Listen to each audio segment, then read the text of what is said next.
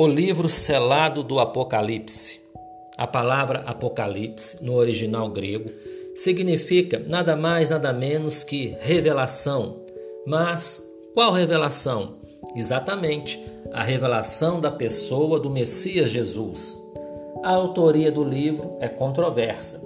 A teoria mais aceita entre os teólogos que ele foi escrito pelo apóstolo João no período em que supostamente ele esteve preso na ilha de Patmos. O capítulo 1 inicia-se trazendo conhecimento do público as credenciais de Jesus como fiel testemunha, o primogênito dos mortos, o soberano dos reis da terra e finalmente o Alfa e o Ômega, que representam a primeira e a última letra do alfabeto grego, ou seja, o primeiro e o último, o princípio e o fim.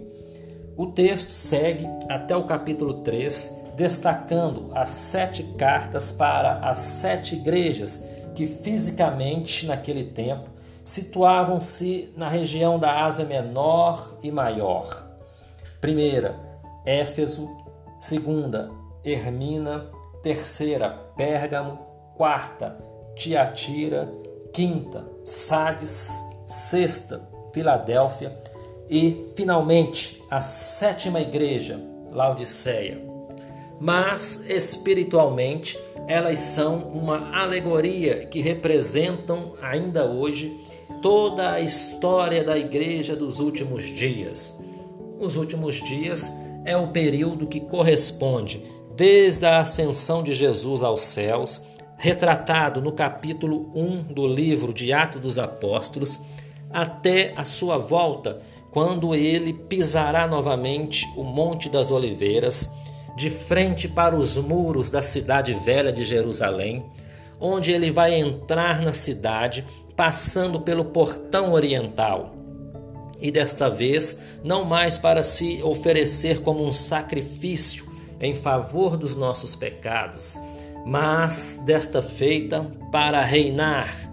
Jerusalém será o centro do reinado do Messias, que terá exatamente a duração de mil anos.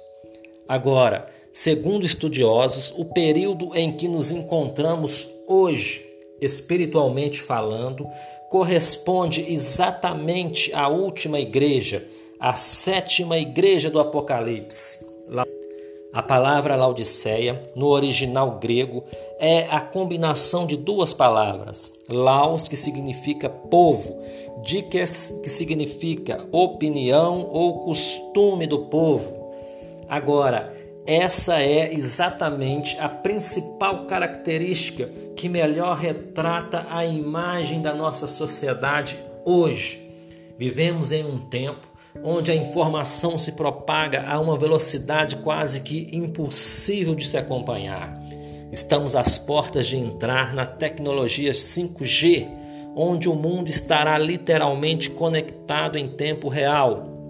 E com isso, cresce também o pluralismo, onde cada um tem a sua opinião formada sobre qualquer assunto, onde o certo e o errado passou a ser questão de ponto de vista. O que é certo para você, para mim pode ser errado, ou vice-versa. Depende da ótica em que se vê. E muitas vezes a própria Bíblia é usada para justificar um ponto de vista pessoal o que eu acho. Exemplo: é certo dar o dízimo? Sim ou não? O homossexualismo é correto biblicamente? Sim ou não? O espiritismo é bíblico? Sim ou não? São perguntas que, dentro da característica pluralística da nossa sociedade, pode ser certo ou errado.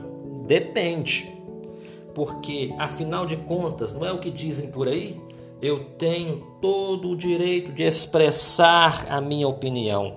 Não existe mais um referencial absoluto do que é certo ou errado. Exatamente uma laodiceia, opinião, costume do povo. Meu irmão, minha irmã, por favor, não se deixe enganar.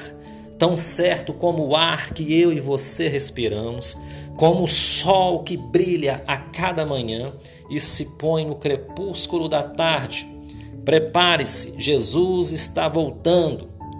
Maranata, ora vem, Senhor Jesus.